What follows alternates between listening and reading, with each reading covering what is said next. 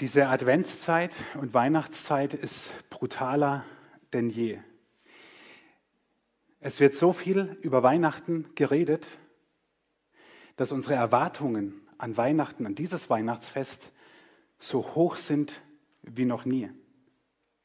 Weil so viel eingeschränkt ist und weil so viel nicht ist wie sonst, reden wir so viel über Weihnachten und es Weihnachten so sehr in den Medien, wie es vorher kaum der Fall war nicht auf dieser Ebene. Natürlich durch die vielen Lieder, natürlich durch Weihnachtsmärkte sonst auch. Aber Weihnachten, die Erwartung dessen, was an Weihnachten dieses Jahr nun wirklich passiert, die Erwartung ist immens hoch.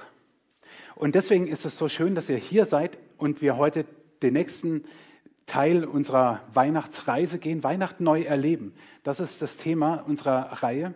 Und wie wäre es, wenn wir Weihnachten dieses Jahr wirklich neu erleben? Nicht nur äußerlich werden wir es ziemlich neu erleben, sondern auch innerlich.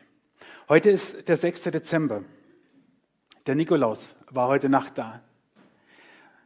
Irgendwann habt ihr das mal geglaubt.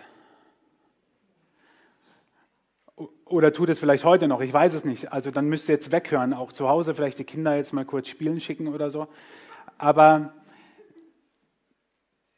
als Kind glaubtet ihr, da streift nachts der Nikolaus um die Häuser und als Erwachsener wart ihr selber der Nikolaus.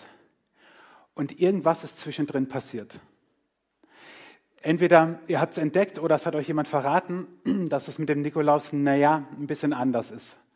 Und ihr wart einerseits nicht mehr einer Illusion aufgesessen, andererseits vielleicht auch enttäuscht, weil eine gewisse Erwartung nicht mehr erfüllt wurde, weil ein bestimmtes Bild nicht mehr gestimmt hat. Und so sagen nicht wenige Menschen, dass sie auch von Gott enttäuscht sind, weil gewisse Erwartungen nicht erfüllt wurden. Eines vorweg, von Gott enttäuscht zu werden, ist schlimm wenn es ginge. Noch schlimmer, obwohl es gar nicht geht, ist, in diesem Selbstmitleid zu baden. Subjektiv mögen wir das so empfinden, dass wir von Gott enttäuscht sind. Aber ich sage dir, das geht gar nicht. Und vielleicht ist es ein bisschen hart, erstmal zu hören, aber Enttäuschungen sind ja nichts anderes als unerfüllte Erwartungen. Und vielleicht sind unsere Enttäuschungen Täuschungen, die wir auch im Blick auf Gott erleben, Enttäuschungen von Erwartungen, die einfach falsch waren. Es gibt doch eigentlich nur zwei Möglichkeiten. Ich erwarte etwas von jemandem.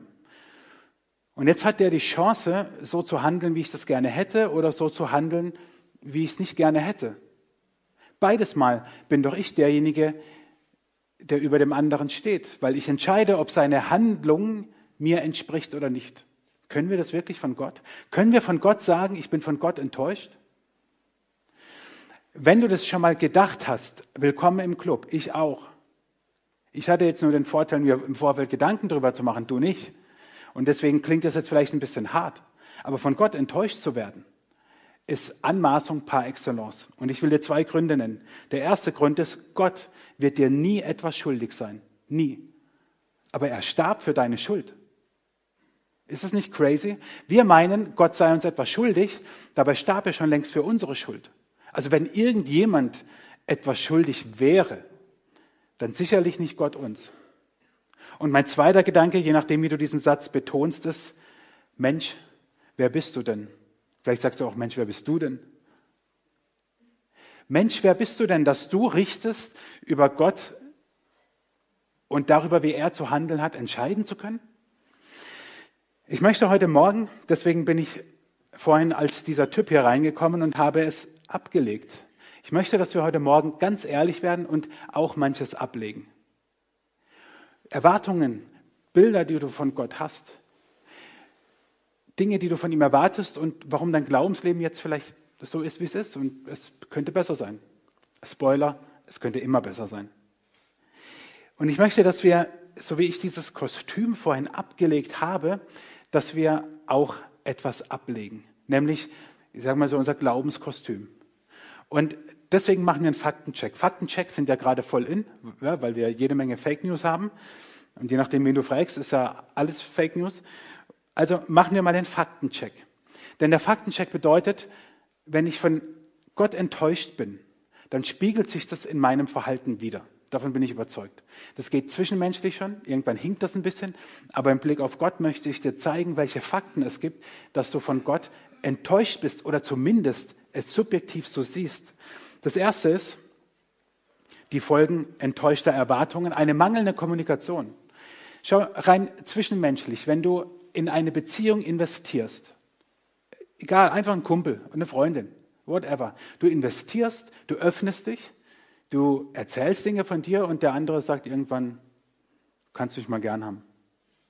Dann bist du enttäuscht. Und es mag zu Recht so sein, dass du enttäuscht bist. Was du machst, ist, dass du dich sehr wahrscheinlich zurückziehst. Dass du nicht mehr kommunizierst, dass du nicht mehr anrufst, nicht mehr WhatsApp schreibst. Irgendwann denkt er, lass mich doch in Ruhe. Manche werden aggressiv, das ist aber auch eine Form des Rückzugs, nämlich der Rückzug aus einer ordentlichen äh, Gesprächskultur. Was du tust, ist, dass, du, dass deine Kommunikation zurückgeht. Gab es Zeiten in deinem Leben, wo du schon mal mehr gebetet hast, wo du mehr in der Bibel gelesen hast, wo du mehr mit Gott kommuniziert hast, indem du in der Natur unterwegs warst, wo du, keine Ahnung, was dein Zugang zu Gott ist, wo du gesagt hast, wenn ich ehrlich bin, war mein Level schon mal höher. Es könnte gut sein, dass deine mangelnde Kommunikation daher resultiert, dass du an Gott Erwartungen hattest, die er in deinen Augen nicht erfüllt hat und du enttäuscht bist. Zweiter Fakt. Äußerlichkeiten werden ganz wichtig.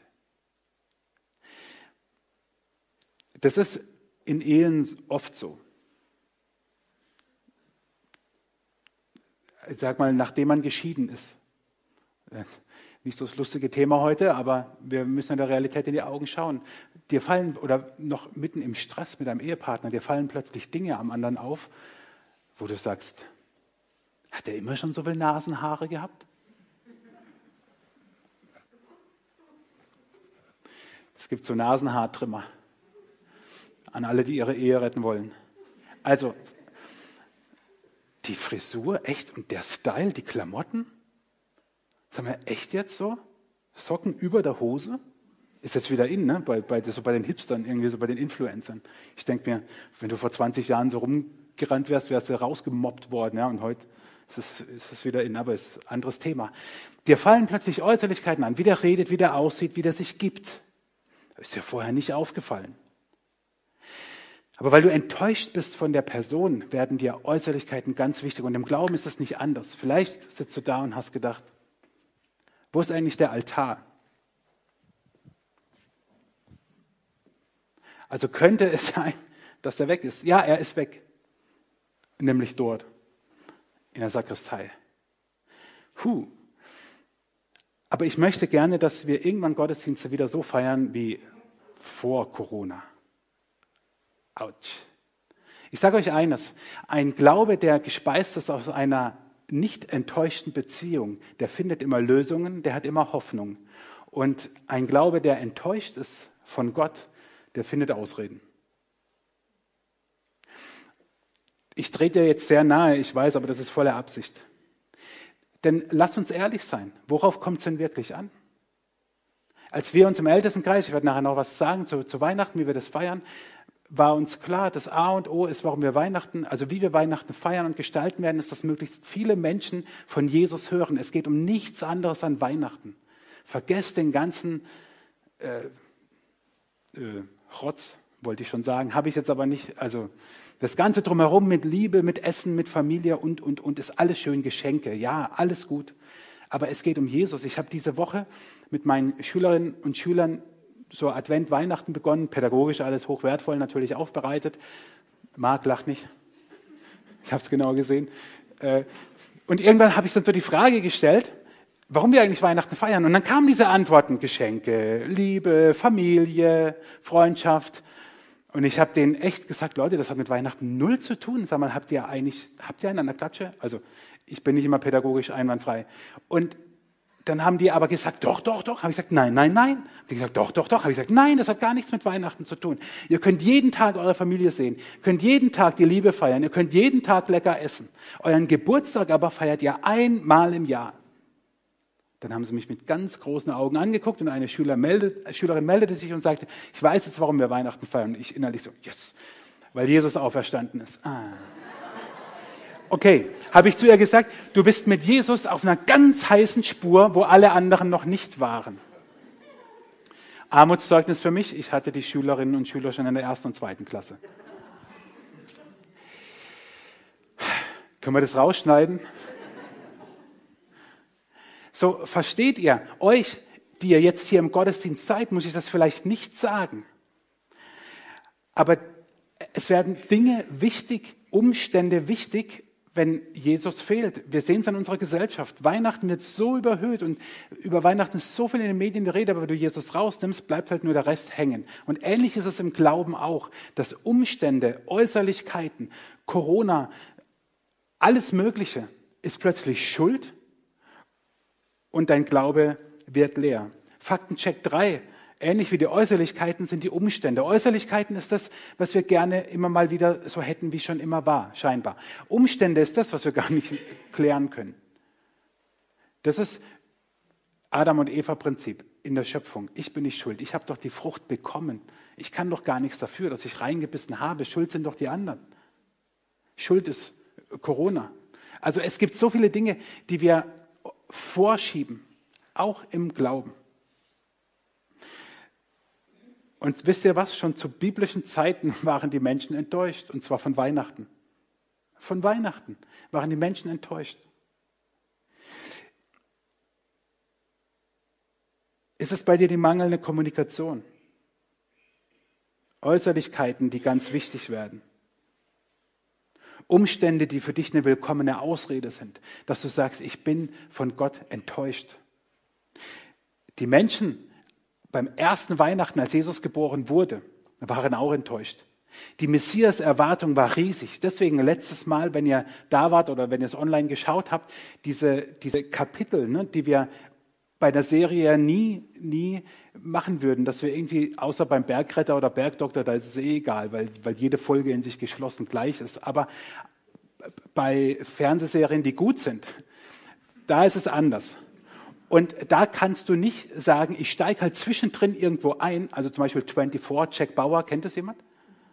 Ja. Da kannst du nicht mittendrin einsteigen, das ist eine Echtzeitserie und das geht nicht, du musst wissen, was war davor. Und genauso ist es an Weihnachten, wir können nicht mittendrin rauspicken, denn die Messias-Erwartung zur damaligen Zeit, die war riesig. Die Menschen erwarteten den Sohn Gottes, den Retter, den Messias, nenn es wie du willst, erwarteten ihn seit Jahrhunderten. Und wir zoomen jetzt an Weihnachten rein und müssen mal ein bisschen rauszoomen und sehen, die Menschen erwarteten einen, einen Herrscher. Das Volk Gottes erwartete einen, der endlich ihnen zurecht, äh, zurecht verhilft. Das Buch Maleachi, das letzte Buch in der Bibel und Matthäus Evangelium, das erste im Neuen Testament, dazwischen klafft eine Lücke von Pi mal Daumen drei bis vierhundert Jahren. Wir lesen in der Bibel nichts davon, in außerbiblischen Quellen schon. Und wir wissen, dass die Menschen warteten die bekanntesten Prophezeiungen auf Jesus hin sind sicherlich bei Jesaja zu finden. 700 Jahre vor seiner Geburt. 700 Jahre. 700 Jahre. Und die Texte wurden gelesen und auswendig gelernt. Die Menschen erwarteten den Messias. Und dann wurden ihre Erwartungen aber sowas von enttäuscht an Weihnachten. Sie erwarteten einen Herrscher und was kam, war ein Baby. Sie erwarteten, dass er wenigstens in einem großen Palast zur Welt kommt. Wo kam er zur Welt? In einem Stall. Sie erwarteten, dass er in einer Metropole regiert. Dabei war er im letzten Kaff Bethlehem. Micha 5 steht es. Bethlehem, du kleinste unter allen Städten und so weiter. Sie erwarteten, dass wenigstens große Staatsmänner kommen. Als erste Besucher, wer kam? Hirten.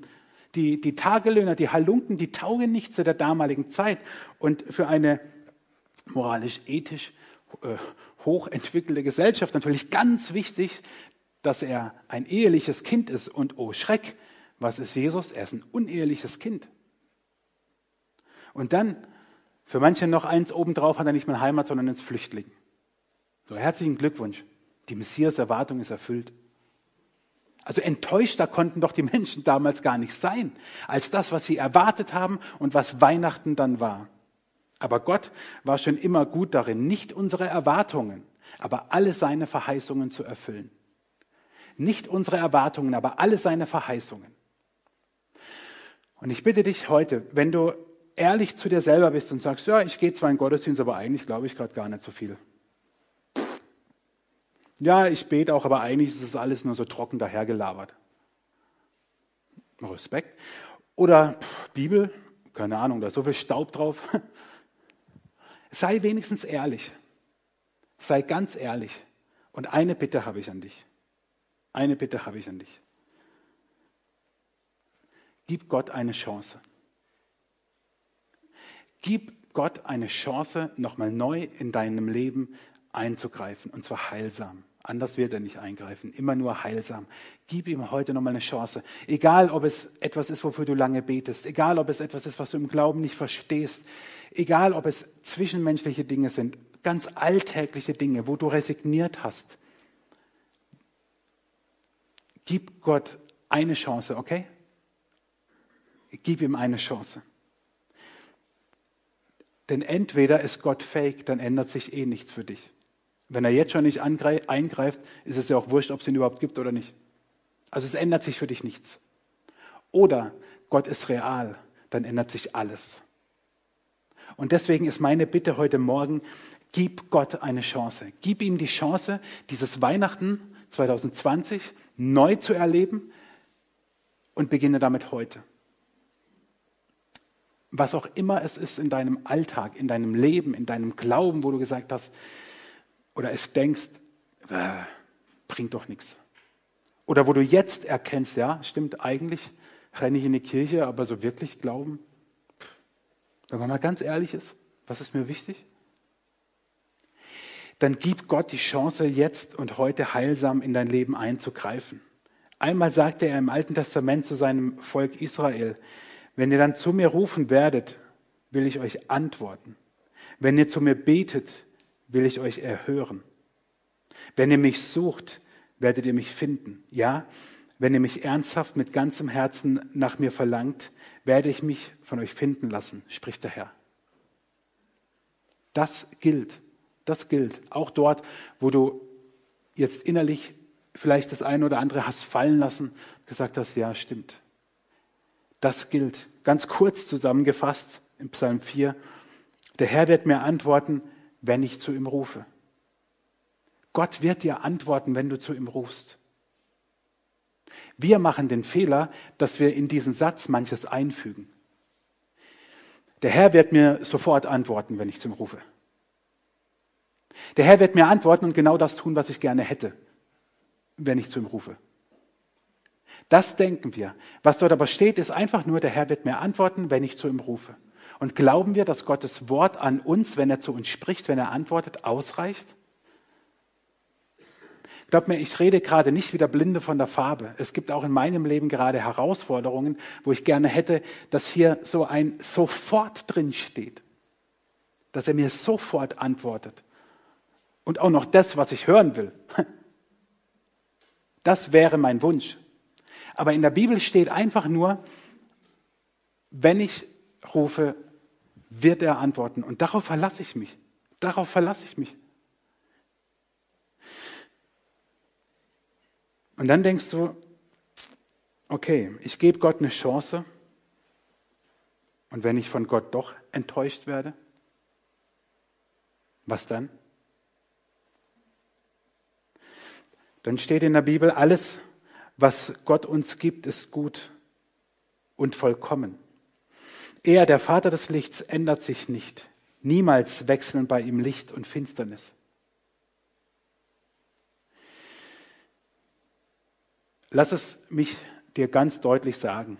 Du kannst von Gott nicht enttäuscht werden. Schon viele Personen in der Bibel haben genau das geglaubt und gedacht. Und ja, ich auch. Und du wahrscheinlich auch schon. Es fühlt sich so an. Es fühlt sich richtig eklig an. Aber faktisch geht es gar nicht, weil wir nicht Gott vorschreiben können, wie er in unser Leben einzugreifen hat. Aber was wir glauben können, was hier im Jakobusbrief steht, ist, dass es bei Gott nie ein, ein, ein Wechsel gibt zwischen Gut und Böse sozusagen. Anders ausgedrückt, Gott ist nie unberechenbar. Neben vielem anderen übrigens, wenn man das Christentum als Religion sehen will, Das, was ihn unterscheidet von allen anderen Göttern, die unberechenbar sind. Also es gibt noch viele wesentliche Dinge, warum der christliche Glaube keine Religion ist. Aber wenn du das glaubst, dann ist das der Punkt, dass Gott sich nie ändert. Okay, ich gebe ihm eine Chance, aber ich bin so oft verletzt worden, auch von Christen. Soll ich dir was sagen? Das Leben ist hart. Ich kann es nicht ändern. Das klingt jetzt echt böse, aber wir leben nun einmal in einer Welt, in der wir nicht glauben sollten, dass sich alles in Wohlgefallen auflöst. Und wenn du verletzt wurdest, sei dir sicher, du hast sicher auch schon jemand verletzt. Weil wir in einer theologisch tolle Sprache gefallenen Schöpfung leben, in einer Welt, in der die Sünde ist. Also kann sich nie etwas 100% in Wohlgefallen auflösen. Und Jesus sagt, die Gesunden brauchen keinen Arzt, sondern die Kranken. Ich bin gekommen, um Sünder zur Umkehr zu Gott zu rufen und nicht solche, die sich sowieso für gut genug halten. Wenn du dich also für nicht gut genug hältst, abgesehen davon, dass es Quatsch ist, dass Gott es nicht von dir erwartet, aber wenn du dich für nicht gut genug hältst für Gott, dann wunderbar, dann sagt Jesus, zu dir komme ich und wegen dir bin ich in diese Welt gekommen. Weil die selbstgerechten Idioten, die, da ist Hopfen und Malz verloren. Okay, ich gebe Gott eine Chance, aber ich bin nicht gut genug und irgendwie doch ein hoffnungsloser Fall. Du kennst diese Momente auch, wo du sagst, tausendmal berührt, tausendmal ist was passiert. Also, wo du merkst, ich tapp da immer wieder in die Falle. Also ich, ich, ich bin immer wieder so, wie ich nicht sein sollte. Und dann sagt die Bibel, nein, du bist nicht hoffnungslos, denn Gott beweist uns seine große Liebe gerade dadurch, dass Christus für uns starb, als wir noch Sünder waren. Das klingt jetzt ein bisschen theologisch, aber schaut mal, was dort steht. Dort steht, dass Gott seine Liebe zu uns beweist, als er für uns starb, sozusagen, als wir noch gar nichts von ihm wissen wollten. So sehr liebt er uns, dass er für uns starb und nicht gewartet hat, dass ich sage, ich glaube an dich, Jesus, sondern schon vorher ist er für mich gestorben wo er wusste, wie ich so drauf bin und wie du drauf bist. Keiner ist ein hoffnungsloser Fall. Okay, ich gebe Gott eine Chance, aber ich weiß nicht, ob ich dem allen trauen kann. Kann man dem wirklich trauen, was Gott sagt? Ich liebe die Psalmen. Nur ein, ein Satz daraus, was der Herr sagt, das meint er auch so. Und auf das, was er tut, kann man sich verlassen. Jesus drückt es im Neuen Testament ein bisschen anders aus. Er sagt in Matthäus 24, Himmel und Erde werden vergehen, aber meine Worte gelten für immer. Also ziemlich simpel.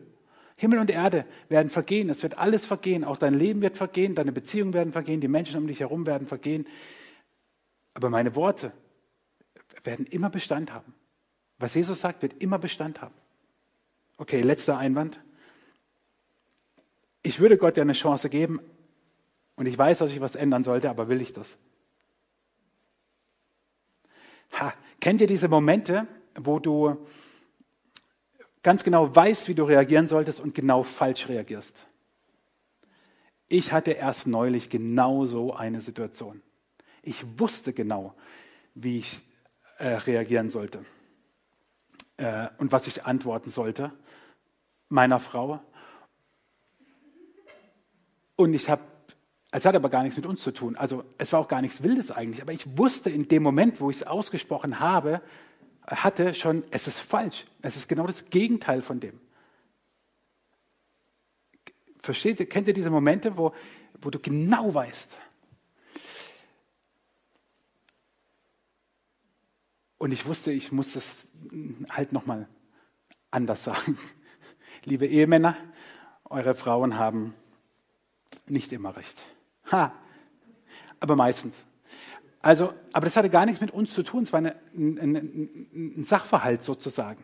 Aber ich wusste, als ich es gesagt habe, das ist falsch. Und ich habe dann noch ähm, sehr unglücklich, aber ich habe es dann zumindest trotzdem noch revidiert sozusagen, was ich gesagt habe. Ähm, Und genau so, genau so ist es mit dem Glauben. Genau so ist es mit dem, wo wir sagen, okay, ich will Gott eine Chance geben, dass er in mein Leben eingreift. Diese eine Sache, wofür ich vielleicht seit Jahren bete oder seit Wochen oder Monaten zumindest. Oder da, wo ich einfach nicht weiterkomme und denke, Mann Gott, ey, jetzt reicht's. Und ich weiß, ich, ich müsste selber was tun und ich tue es nicht. Dann sagt Jesus, ich bin gekommen, um den Menschen das Leben in ganzer Fülle zu schenken. Jesus ist nicht gekommen, damit wir, wenn wir dann einen Glaubensschritt gehen und sagen, okay, ich, ich gebe dir jetzt eine Chance, ich weiß, ich muss was ändern und ich ändere auch was, ist er nicht gekommen, um zu sagen, und jetzt kommt der Arschtritt und das war's. Nein, er sagt, ich bin gekommen, damit die Menschen das Leben in ganzer Fülle haben. Und ich bitte dich, dass du Gott eine Chance gibst. Wenn es das ist, was du heute mitnimmst, in dieser einen Sache, die dir vielleicht gerade die ganze Zeit schon durch den Kopf geht oder die dir kommen wird in den nächsten Tagen, dass du Gott eine Chance gibst, dass er heilsam in dein Leben eingreift. Ich bitte dich darum. Und ich bitte dich nicht nur darum, keine Ahnung, damit du halt was getan hast, sondern weil ich glaube, dass wir dann, dass dann Wahrheit wird, was wir hier gerade machen, Weihnachten neu erleben. Da wird geistlich sich in deinem Leben etwas lösen und in deinem Glauben und du wirst Weihnachten ganz neu erleben. Und Dinge, die am Rand sind, bleiben am Rand, Äußerlichkeiten bleiben Äußerlichkeiten und das Wesentliche bleibt wesentlich. Gib Gott eine Chance. Eine Möglichkeit, wie du das tun kannst, auch als Reminder sozusagen, ist diese Karte, die du am Tisch vor dir liegen hast. Diese Karte bitte ich dich mitzunehmen. Wenn da mehr Karten liegen, als du brauchst, nimm sie mit, schenk sie vielleicht jemandem. Ich finde, die sehen gar nicht schlecht aus. Vorne sind so zwei Nikolausstiefel. Als kleine Erinnerung, welche Erwartungen ich habe, die vielleicht enttäuscht wurden über die Zeit. Hinten drin, äh, hinten drauf ist ein Gebet aus dem Buch Weihnachten 24 Mal neu erleben. Dieses Gebet ist angelehnt an das Vaterunser. Kannst du in dieser Advents-Weihnachtszeit beten, immer dann, wenn dir danach ist oder wenn du, wenn du diese Karte siehst oder vielleicht machst du es dir zur Gewohnheit, dieses Gebet zu sprechen, weil es nicht darum geht, dass dein Wille geschieht, sondern dass Gottes Wille geschieht. Weil Gott schon immer gut darin war, nicht unsere Erwartungen, aber alle seine Verheißungen zu erfüllen. Und der größte Beweis dafür ist Weihnachten. All die Prophezeiungen aus dem Alten Testament, Jahrhunderte davor, erfüllen sich an Weihnachten. Und ich möchte, ich möchte nicht, ich ende diese Predigt, indem ich dieses Gebet spreche. Wenn du möchtest, sprich es doch innerlich in deinem Herzen mit, auch zu Hause kannst du es innerlich mitbeten, mitsprechen. Himmlischer Vater, ich möchte dich über alles in meinem Leben stellen. Unsere Welt soll sich verändern nach deinen Vorstellungen. Nicht das Recht des Stärkeren soll gelten, sondern Liebe und Mitgefühl. Versorge uns bitte mit allem, was wir zum Leben brauchen. Bitte verzeih mir meine falschen Entscheidungen und Handlungen. Ich möchte auch den Menschen verzeihen, die mich falsch behandelt haben. Und bitte hilf mir, den richtigen und wichtigen Dingen in meinem Leben Priorität zu geben. Hilf mir, falsche Angewohnheiten abzulegen. Du hast die Kraft, dies alles in meinem Leben zu bewirken. Amen.